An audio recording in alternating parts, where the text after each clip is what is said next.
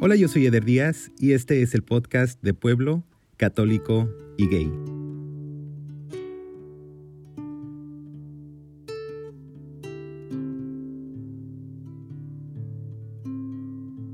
Hola, yo soy David, soy de ciudad, cristiano y gay. David, bienvenido al podcast. Muchas gracias, Eder. ¿Cómo estás? Se nos hizo. Eh, Súper bien, muy, muy feliz de, de, estar aquí porque pues hasta que se nos hizo, como decíamos. Sí, mucho tiempo, ¿verdad? Mandándonos mensajes. sí, ya sé, ahí mensajeándonos y nada que se hacía. Quiero aprovechar para disculparme contigo y muchas otras personas que también en algún momento me han mandado mensajes y o pierdo los mensajes o se me olvida por completo, así que discúlpame por lo que me toca, mi responsabilidad. No, no te preocupes. lo bueno es que se llega el día. Así es. Importante. David, es hoy domingo de resurrección. ¿Y dónde estás tú? En el mundo yo me encuentro en la ciudad de Aguascalientes, en el estado de Aguascalientes también, en México. es una ciudad no tan grande, pero que conforme el tiempo pues ha ido creciendo. Y pues ahorita estamos en temporada de feria, justamente, la feria de San Marcos, y, y pues es una celebración muy importante, según yo no mal, es la fiesta más importante y más grande de Latinoamérica. Eh, recibe muchísima gente, recibe millones de personas, se podría decir. Sí. Un país, un estado tan chiquito recibe muchísima gente. Pero no está asociada una cosa con la otra, ¿verdad?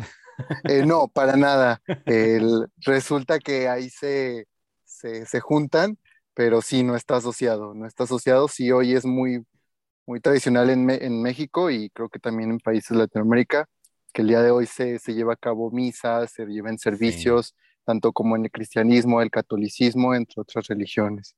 Sí, qué bonito. Digo, como sabes, soy de La Chona, Jalisco, que está, sí. si acaso, a 20 minutos de donde estás tú. Sí, muy y, cerquita. De hecho, pues mucho tiempo yo decía que yo era de Aguascaliente, porque la gente no, no, ubicaba la chona, entonces eh, me gustaba mejor decir que era de Aguascalientes y este, le tengo muchísimo cariño a esa ciudad, a, a ese estado y por supuesto también a la, a la feria de San Marcos. sí. Aunque ya, ya tengo muchos estamos. años que no voy, ¿eh? Pues ya sabes, aquí, aquí tienes tu casa y cuando quieras, con mucho gusto te damos el tour. Muchísimas gracias. Te voy a tomar la palabra, vas a ver. Claro. David, platícame cómo fue tu infancia. Pues creo que tuve una infancia muy padre. Soy el mayor de tres hermanos. Tengo dos hermanos. Nos llevamos por muy poquito, por un año cada uno. Yo tengo 22, mi otro hermano 21 y el otro 19. Entonces, mis papás siempre nos enseñaron que lo único que teníamos en la vida éramos a nosotros que si ellos no estaban, éramos nosotros. Entonces, siempre fuimos mucho de convivir. Eh, yo, yo a mis hermanos les tengo mucho aprecio, entonces mi infancia se, prácticamente se basaba en ellos, en jugar con ellos. Los domingos, eh, me acuerdo mucho que, que, era el servicio, el servicio de la iglesia, saliendo, ir a comer y nos íbamos eh, a diferentes lados. Aquí hay un lugar que se llama Las Tres Centurias, el parque de locomotoras, y mis papás nos llevaban mucho ahí veíamos varias cosas como payasos y todo eso, ¿sabes? Entonces, si a mí me piden definir mi infancia mucho, sería con mis hermanos. Íbamos a la escuela juntos, a la secundaria juntos, incluso en la prepa juntos. Entonces, eh, siempre fueron ellos.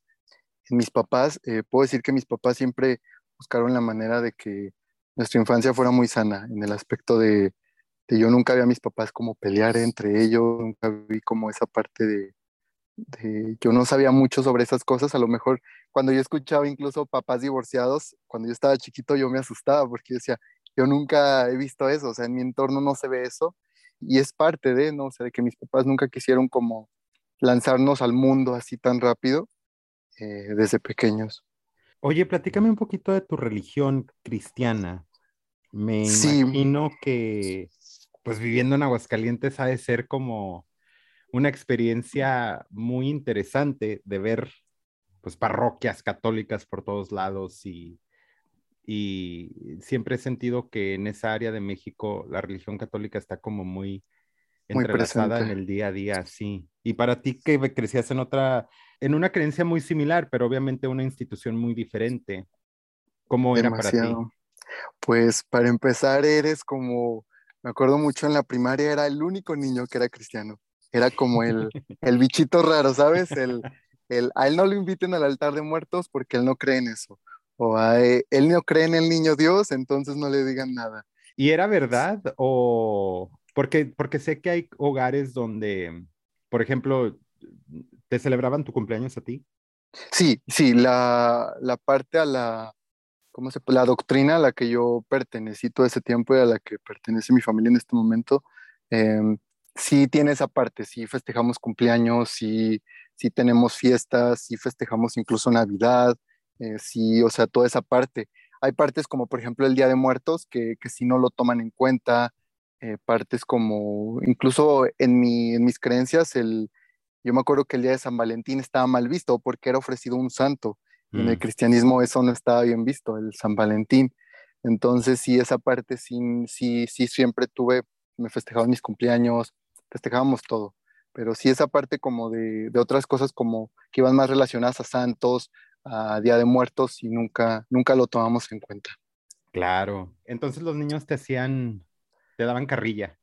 Sí, fíjate que sí, tenía un compañero justamente que su mamá estaba 24/7 dentro del catolicismo y siempre era contra mí, ¿sabes?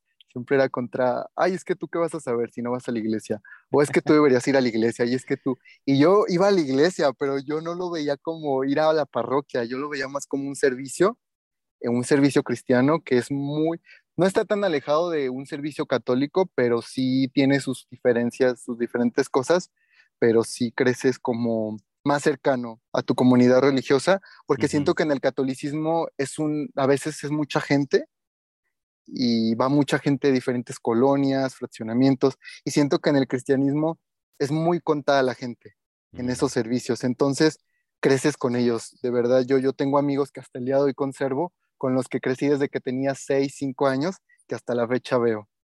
Oye, pero... Sí es muy así. pero eso ya nada más es por números, ¿no? Me imagino. Igual y si hubieras nacido en una ciudad muy cristiana, pues hubiera sido una experiencia muy diferente. Sí, creo que sí. Ahí los católicos hubieran sido la minoría. Sí, no, y sí, de verdad, sí, creo que en Aguascalientes eh, a lo mejor ha tomado un mayor número, pero sí, ya, ya no se ve tan cercano el hecho de que pueda igualarse en un tiempo. ¿Tus papás crecieron con esa religión o ellos se convirtieron? Ellos se convirtieron. Em, mi mamá tenía eh, cuatro meses de embarazo o, cinco cuando ella se convierte al cristianismo. Yo estaba en el vientre de mi mamá todavía. La primera persona en convertirse al cristianismo es mi mamá y de ahí consecuente es mi papá, pero por parte de la familia de mi papá, ¿sabes? Mi mamá se convirtió por la familia de mi papá y mi papá no estaba convertido, porque la familia de mi papá era eh, tengo tíos que son pastores cristianos, que han andado en diferentes ciudades, y sí, mi mamá se convierte por parte de la familia de mi papá cuando yo todavía no nacía. Ya. ¿Y cuál es tu relación con Dios, David? Y mejor dicho, ¿cuál era tu relación con Dios de niño? De niño siempre fui muy, me consideraba muy, muy, muy apegado, porque se me había enseñado que la solución era Dios, ¿sabes? pasaba un problema y David orando en la noche pidiéndole a Dios. Tenía un examen y antes de eso yo oraba y pedía a Dios. Obviamente estudiaba, pero pues pedía a Dios que me fuera bien. Incluso todavía para cuando teníamos alguna conmemoración, orar. Para cuando siempre fui muy apegado en el aspecto de orar. Antes de irme a acostar, yo me acuerdo que yo agradecía. Hasta la fecha hay veces que lo hago, ¿sabes? Hay veces que, que como que me acuerdo y digo, ah, voy a agradecer pues porque creo en Dios y creo en todo lo que Él hace, tengo una fe como tal y sí me pongo ahí como a pedir y de chico igual, era, me ponía a pedir a Dios, me ponía a agradecer y, y yo me, me, daba paz, ¿sabes? No sé si han escuchado eso de cuando como que sacas algo y te da mucha paz, así yo lo sentía de cuando era niño. Pues me imagino que como cuando uno sale del closet. Sí, fíjate que sí, sí, justamente. Sí. Eh, David, cuando tú estás creciendo de niño, y todavía no te he preguntado en qué momento te das cuenta que eres gay, pero en tu iglesia habían mensajes de homofobia?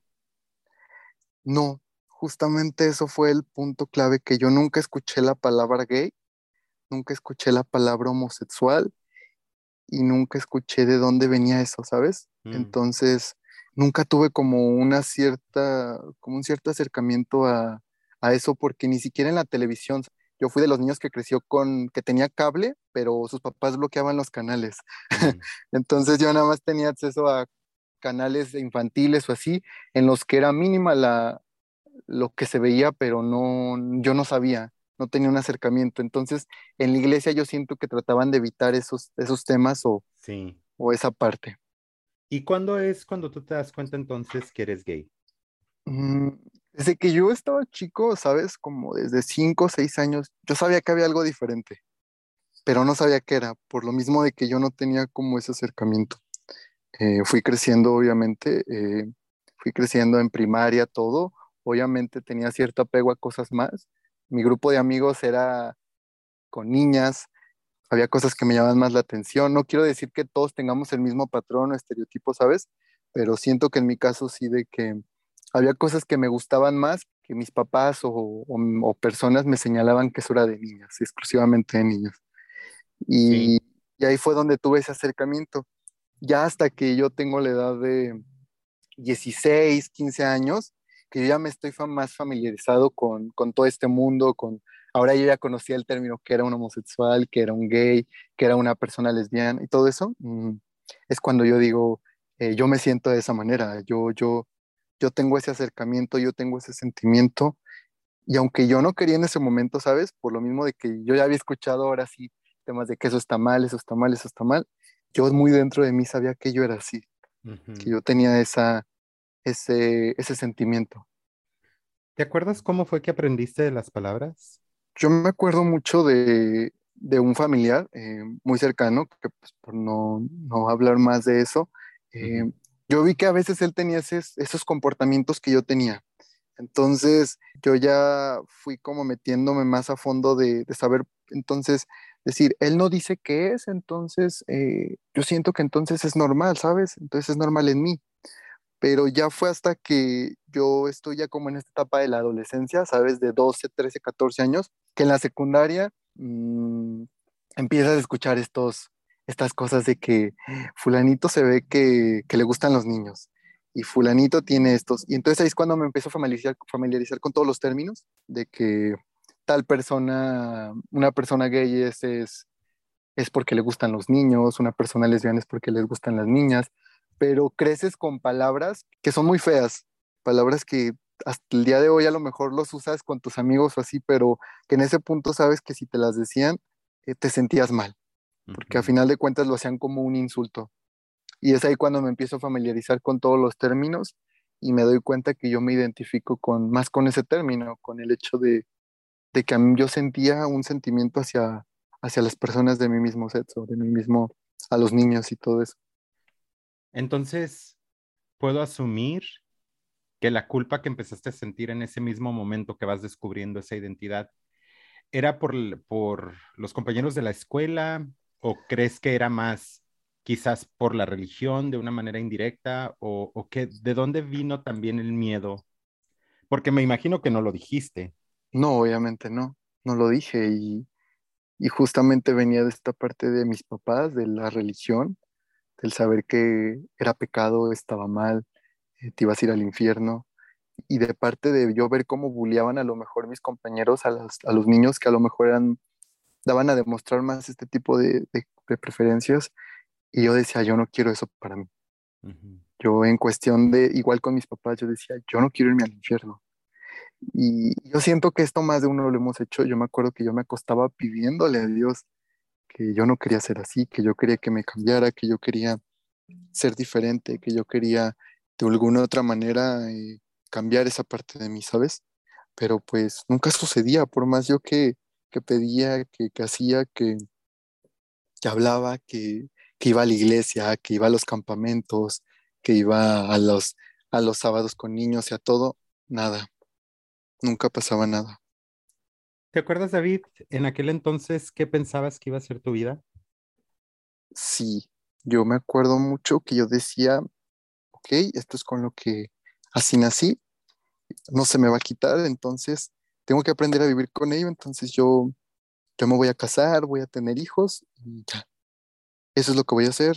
Yo sé que esto está mal, pero mientras yo no lo lleve, yo no haga algo, eh, yo voy a estar bien y, esta va a ser mi parte, crecer sin, sin tener que, acercarme a eso. casarme con una mujer, tener hijos, tener una familia, seguir en la iglesia y todo. Eso era lo que yo veía.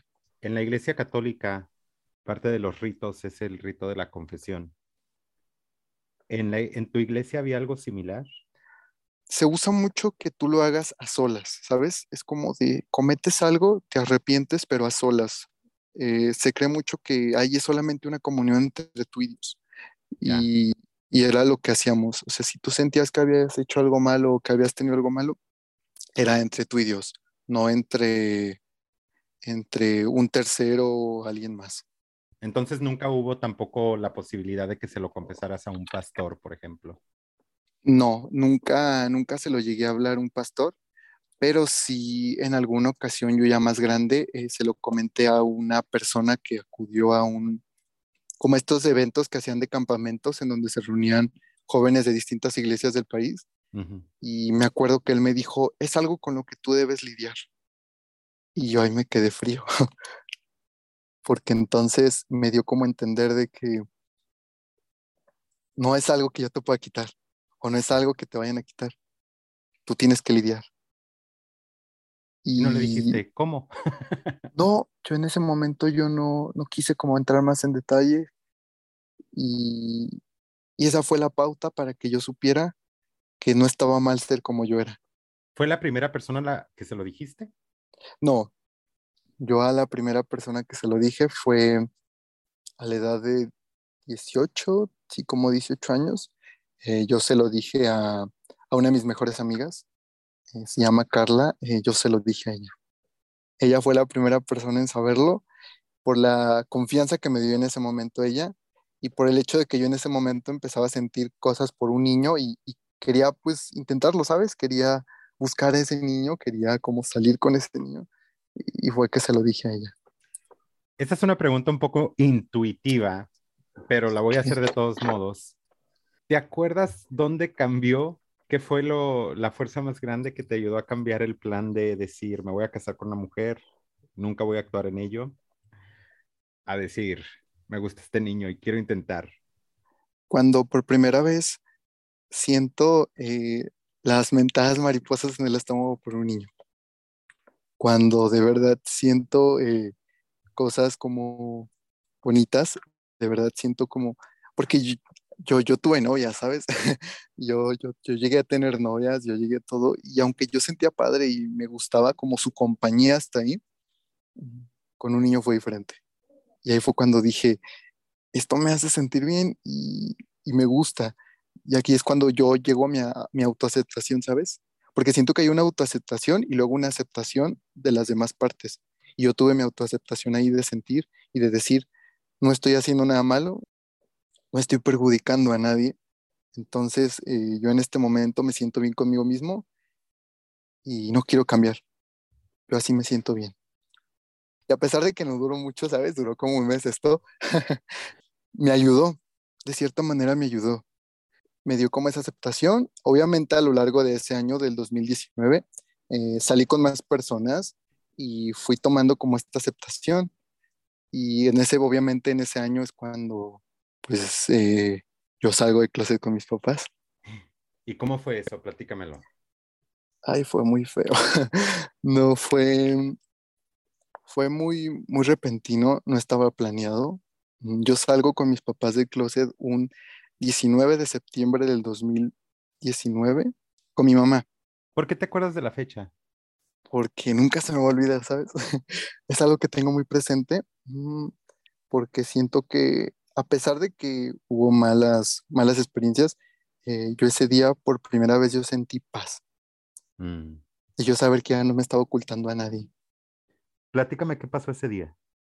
Mira, esa vez, eh, un día antes yo había cumplido, yo tenía mi primer novio. Mi primer novio así ya formal, de que ya me lo habían pedido y todo. Y cumplíamos un mes de novios. Resulta que él me hacía un regalo. Yo llego a mi casa, lo dejo en mi escritorio de mi cuarto y yo me voy a la universidad al día siguiente en la mañana, ese día 19. Yo regreso y mamá me dice, oye, hay una caja con muchos dulces en tu cuarto, ¿quién te la regaló y todo? Yo le dije, no, pues me la regalaron. Por eso, ¿quién? Y yo, pues alguien. Yo en ese momento yo estaba helado, yo, yo no sabía qué hacer. Y le dijo, no, pues alguien. Y me dice, por eso, ¿quién te la regaló? Y yo, pues alguien. Y me dijo, un niño. Y yo le dije, sí. Y me dice, ¿y ese niño qué es de ti? Y yo, yo me quedé frío y yo, ya de ahí no sé cómo pasó. El chiste es que me dice, me dice, ¿por qué eres gay? Y yo le digo, yo ahí yo no dije no, yo dije en ese momento, aquí es, y le dije sí, sí soy. y me dice, no me estás bromeando. Le dije, no, sí soy. Y pues ya te has de imaginar, el, eh, mi mamá empezó en llanto, eh, pero ¿por qué? ¿Por qué no me dices esto? Tú sabes que eso no está bien, tú sabes que no, todo así. Pues en ese momento yo me quedé en seco, no lloré, no nada, yo solamente estaba serio. Yo decía, ¿qué hago? ¿Qué, qué puedo hacer? Y pues de alguna otra manera en ese momento yo, yo me quedé frío y no supe qué hacer.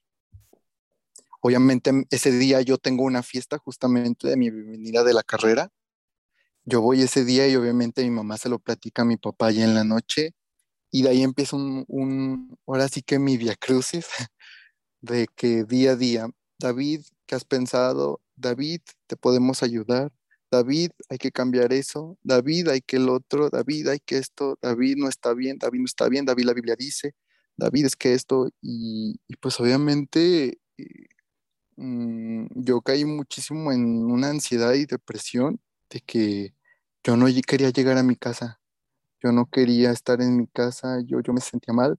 Empecé a mentirle mucho a mis papás porque para ver a este fulano yo tenía que decirles que iba a otro lado, pero pues como que a este fulano, al que en ese momento era mi novio, ya no le gustó la idea y me cortó. Entonces, eh, para, para variar, me pusieron el cuerno. Eh, yo entonces en ese momento ahora yo ya no estaba pasando por todo lo de mis papás, sino ahora por una ruptura, pero fue ahí donde dije, ya, ya, yo les dije a mis papás eh, de que pues es que esta sí soy y, y yo no quiero cambiar y para mí yo estoy bien y si para ustedes no está bien, está perfecto, pero no pensábamos igual. Y ahí lo tomé, ahí tomé como esa iniciativa de decir, no voy a dejar que mis papás eh, vayan a, tomar una decisión por mí ya. Esta decisión ya es mía y esta decisión la voy a tomar por mí mismo. Y ahí fue cuando, pues mis papás de alguna otra manera calmaron las aguas, por así decirlo, y, meses después conozco a mi actual pareja y fue ya como, como un, obviamente hubo ciertas cosas para mis papás, pero todo ese año yo traté como de, que mis papás eh, de alguna otra manera vieran que yo me sentía bien, que el hecho de que yo estuviera, que yo tuviese esa preferencia no significaba que, que yo dejaba de creer en Dios o que yo, yo renunciaba a mis valores o todas esas cosas, ¿sabes? Entonces yo ahí fue cuando cuando empecé con mis papás a, tener ya una mejor relación con mi mamá, con mi papá.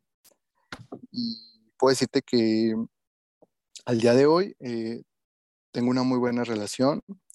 Ya les presenté a mi novio. Mm, ya no hay esos comentarios, ¿sabes? De antes de, estás mal, David, estás mal. Y el día que yo quiero los acompaño a la iglesia. Eh, tengo una buena comunicación con ellos. De la iglesia al día de hoy yo nunca, desde esa vez que yo salí, yo nunca he recibido un comentario homofóbico de parte de ellos. Nunca he recibido un rechazo, nunca he recibido un, no, no te vamos a dejar entrar, no, nunca. Nunca. Yo en Facebook subo fotos con mi pareja, y tengo personas, incluso tengo al pastor de la iglesia, con eso te digo todo. Y nunca, nunca he recibido un comentario homofóbico, una cara, nada, nada de eso. Qué bueno. David, primero te quería preguntar, en el momento que estás teniendo esa plática con tu mamá, ese 19 de septiembre, ¿qué te dio el valor para decir, no voy a mentir? Pues yo dije, yo en mi mente ya pasaba, ya tenía semanas diciendo, tengo que hablar con mis papás. No era la manera en que yo quería que pasara, obviamente, pero creo que en ese momento dije, ya, o sea, dije, ya, ya no quiero esconderme, ya no quiero cuidar lo que hago, ya no quiero sentirme como encarcelado, no sé. Dije, ya, es el momento y si mi mamá me lo está preguntando, ¿por qué mentirle ahora? Se lo dije y, no me arrepiento.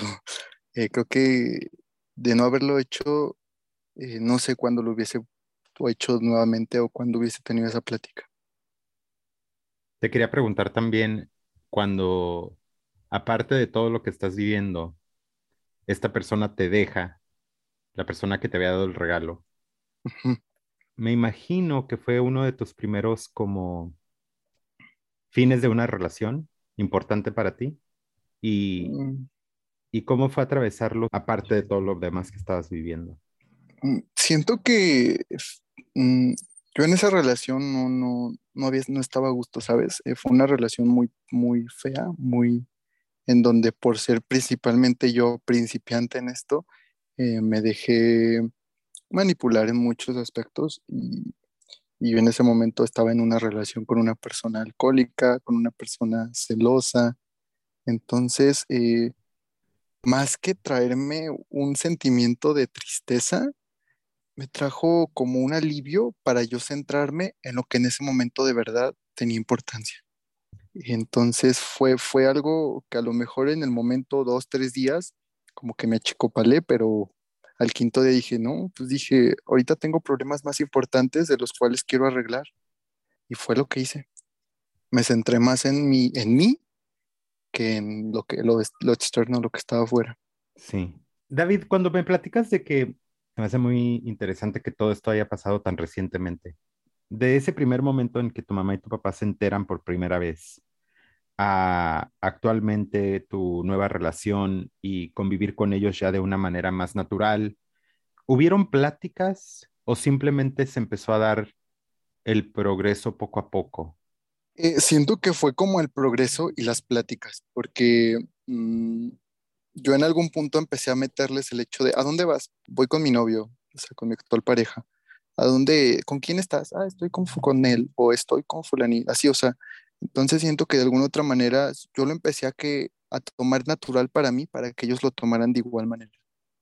Y, pues ellos irse haciendo la idea de que, de que pues esa era como mi manera, o sea, era mi, forma de que yo salía con mi novio. Mm, y siento que había como tal una presión, ¿sabes? Porque, eh, bueno, yo lo veía así, pero eh, no, nunca me lo hizo ver así mi, mi novio. Era de que en el aspecto de, yo con su mamá hablaba, yo entraba a su casa de él, yo convivía con su mamá, yo tenía esa relación y él no. Entonces yo decía, aunque él no me lo, nunca me lo reprochó, nunca me lo pedía y hasta la fecha nunca me lo ha, me lo ha dicho ni nada, siento que él, que de alguna otra manera yo sentí como esa, ese punto clave, ese punto de, de decir, tengo que hacerlo yo también, tengo que empezar a, a que mis papás lo vean de manera natural, el hecho de que yo estoy en una relación y de que de alguna otra manera, aunque no lo estuviera, no quiere decir que yo deje de ser como soy. ¿Tu novio es cristiano? No, no. Qué interesante. ¿Qué es? ya sé. Eh, pues, eh, pues no sabría, nunca hemos tocado como el tema como tal. Eh, él creció en el catolicismo, obviamente, pero yo creo que él simplemente cree en Dios y hasta ahí, o sea, no, no tiene como una fe, se podría decir. Y lo respeto mucho porque pues mm, creo que ninguno, ninguno hemos tenido como un choque de decir, es que yo sí creo y tú no, yo sí creo en esto y tú no, nunca. Eso lo hemos dejado muy aparte, muy, muy aparte. Te hago la pregunta porque la siguiente pregunta que te iba a hacer era, ¿qué significa Dios para ti? ¿Y qué significa tu religión para ti hoy en día? Para mí mi religión mm, ya no tiene un significado importante, ya no tiene como un significado que me que yo tome en cuenta o que yo esté al pendiente. Ya no hay como tal ese significado. Ya yo lo veo más como un lugar, un, recinto en donde en el que sé que soy bienvenido, pero no en el que yo quiero estar. Por el hecho de que siento que a veces eh, yo me cuestiono y digo, yo sé que las personas homosexuales para ellos no están bien vistas. Siento que yo viniendo aquí, lo único que hago es como defraudarme a, mí mismo, a mi comunidad. Entonces, por eso es que tomé yo mi distancia de, parte de, pues de la religión, ¿sabes? De la iglesia, de, la comunidad cristiana y todo eso. pero eso no quiere decir que, yo deje de creer en Dios. Yo creo en Dios, eh, estoy, tengo fe. Cuando yo me siento agobiado o algo así de alguna otra manera, creo en, el, en la fe que da Dios. creo que Dios hace milagros, creo que estoy seguro de, lo que creo de parte de Dios. Y puedo decir que para mí Dios eh, juega un papel importante porque de alguna otra manera yo no tengo nada contra Él, ni siento que Él tenga nada contra mí.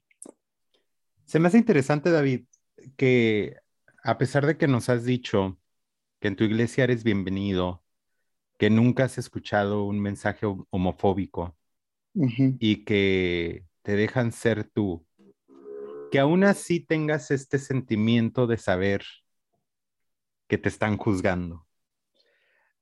Sí, ciertamente sí, porque eh, yo sé que a pesar de que no lo digan, no me hagan una cara o algo, muy dentro de ellos saben que eso no va con lo que ellos creen. Y como lo dices, a pesar de que yo no, nunca me han hecho nada ni nada, ciertamente no, yo sé que no estoy exento de que en algún punto algún comentario o alguna, algún mensaje eh, vaya a caer en mí. ¿Qué quieres en tu futuro con tu relación? ¿Qué te imaginas? ¿Cuál sería el desarrollo ideal? Obviamente yo, yo sueño con casarme. yo sí lo, lo, tengo en mente. En este punto eh, yo, yo, yo, lo, yo lo tengo en mente. Afortunadamente la relación que tengo ahora, eh, tenemos ya dos años en este tiempo, obviamente con sus altas y bajas, como en todo, ¿verdad? Pero eh, siento que estoy con una persona eh, que comparte muchos planes de vida conmigo y que de alguna otra manera, en cuestión de mi vida profesional, me encantaría realizarme muy, muy, muy de una manera en que yo siga buscando y buscando y buscando. Y siento que por parte de, mi relación me apoya muchísimo mi pareja en ese aspecto y, tiene los mismos sueños él también. Entonces, siento que de alguna manera compaginamos. Obviamente, me gustaría como formar mi familia. Ahora sí decir, esta es la familia que yo quiero y no la que en algún punto yo me idealicé que sería mi familia, sino esta. Claro. Cuéntame, David, si puedes, y a lo mejor ni siquiera sabes todo lo que existe y no existe, pero Cuéntame las limitaciones que existen para ti donde vives. Claro. Mira, el, matrimonio tiene poquito que se, según yo, según yo lo que, lo que he visto en mis, las leyes y todo esto, el matrimonio ya es legal aquí. matrimonio entre personas del mismo sexo es legal. Lo que sí no es legal es la adopción. La adopción aún está muy arraigada, en, muy, muy, muy, muy, pues mal vista porque Debo decir que Aguascalientes es un estado muy conservador, demasiado, con muy, muy poca información sobre esto y las personas que lo tratan de difundir son muy mal vistas o son tomadas como, como algo de risa, son tomadas como algo no importante, como algo que va a afectar a las familias. Entonces, como tal, es un estado muy conservador, pero yo nunca he recibido un ataque eh, o una, un insulto eh, homofóbico yo yendo de la calle tomado de la mano de mi pareja en un antro, en una fiesta, en un lugar público, en un cine. Nunca he recibido un, ataque, una burla, nada. Nunca. Y mm, sé que no estoy exento, obviamente, por el lugar donde vivo, pero no sé, agradezco mucho no haberlo recibido. Yo sé que no debería tener que recibirlo, pero en el lugar donde estoy, sé que es, eh, ah, es común, es común. Yo a veces veo mensajes de, personas y así que lo, que lo difunden en Facebook diciendo que, lo recibieron y así, pero yo agradezco no, no recibir nada de eso. ¿Piensas quedarte ahí? Sí, me gusta mi estado. Conocí la ciudad de Guadalajara y me enamoré de Guadalajara. Y a veces hago mis planes, a veces le comento incluso a, mis amigos, a mi pareja y todo, les digo que, mi plan sería estar en Guadalajara, pero de alguna otra manera también visualizo mi vida aquí en, mi ciudad, en Aguascalientes. ¿Conoces la Chona? He pasado por la Chona, más nunca me he bajado en la Chona. Bájate a la plaza a dar la vuelta. Ya sé, pero sí he pasado, he, pasado muchas veces por la Chona, el, las mentadas, eh, los taquitos de la chona y todo eso, pero sí, sí, no, no, nunca me he bajado en la chona. Voy a ir pronto, David, te voy a invitar. Muy bien, me gusta la idea. en unos días voy a estar allá. ¿Qué se siente vivir Semana Santa en México como cristiano? Ah, pues es una celebración mm, muy, muy, muy arreglada. O sea, tienes hasta vacaciones por Semana Santa. Es la importancia que se le da. Eh, es una celebración muy, muy, creo que muy tradicional. O sea, demasiado. Creo que el no comas carne, no hagas esto, no, eh, está muy, muy presente. Entonces creo que para mí eh, siento que significa algo bonito el hecho de recordar como esta parte de las tradiciones, la cultura y todo, pero siempre dejando claro el mensaje, el mensaje de, Dios hizo esto por todos, eh, Dios es un, creo que Dios, Jesús es amor y todo lo que, lo que Él nos dice es respetarnos, cuidar de nosotros mismos traer paz, traer todo eso. Y creo que es el mensaje que deberíamos de tomar principalmente, que si de verdad creemos en que Dios eh, fue crucificado por nuestros pecados, por, por todo eso, qué padre, y, ver de esa manera que, que, el amor que Dios da es el mismo que debemos de dar eh, por los demás, el respeto, el, la armonía en la que debemos de vivir. Eso es lo, por lo que yo veo. Estoy completamente de acuerdo contigo. David, ¿eres feliz?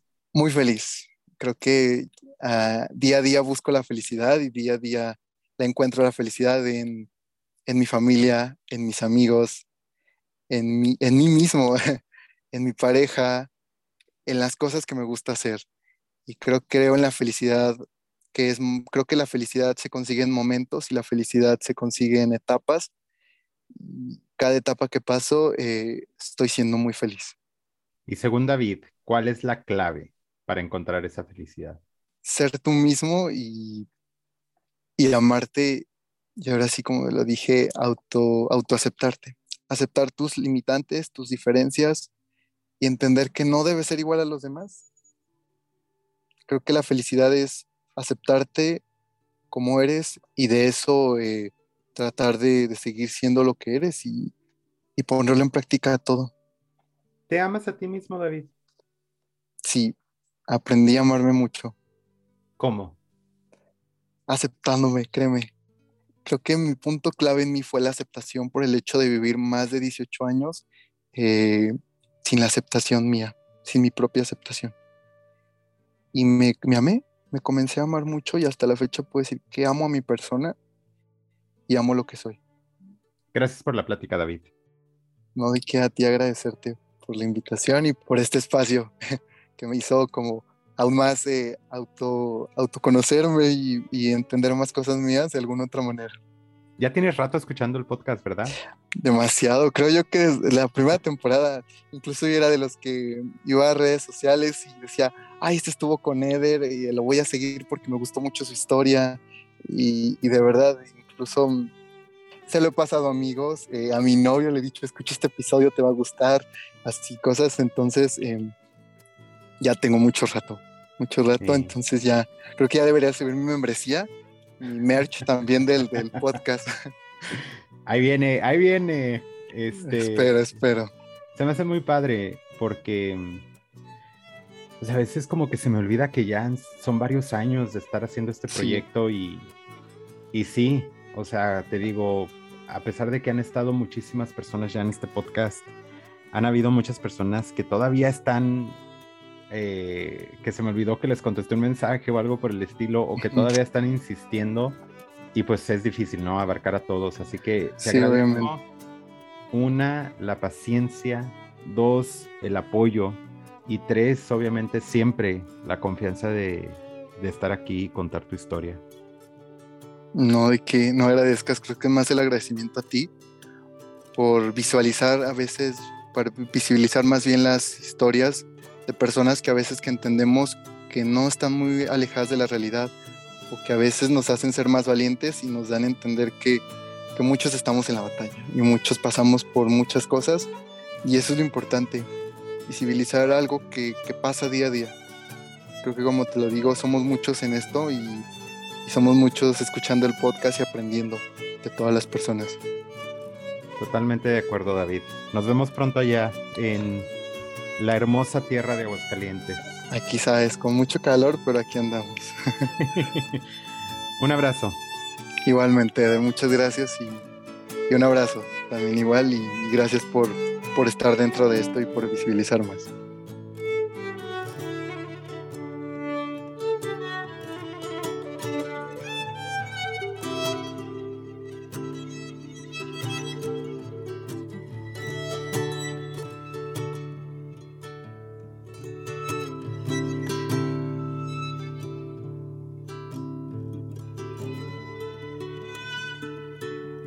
Soy Eder Díaz y yo soy de pueblo, católico y gay. Mi nombre es David, yo soy de ciudad, cristiano y gay. Hidrocálido. Y ahorita se va a ir a la Feria de San Marcos. Ya sé, sí, ahorita mismo. muchas gracias, David. Hasta luego, Eder, y muchas gracias por la invitación.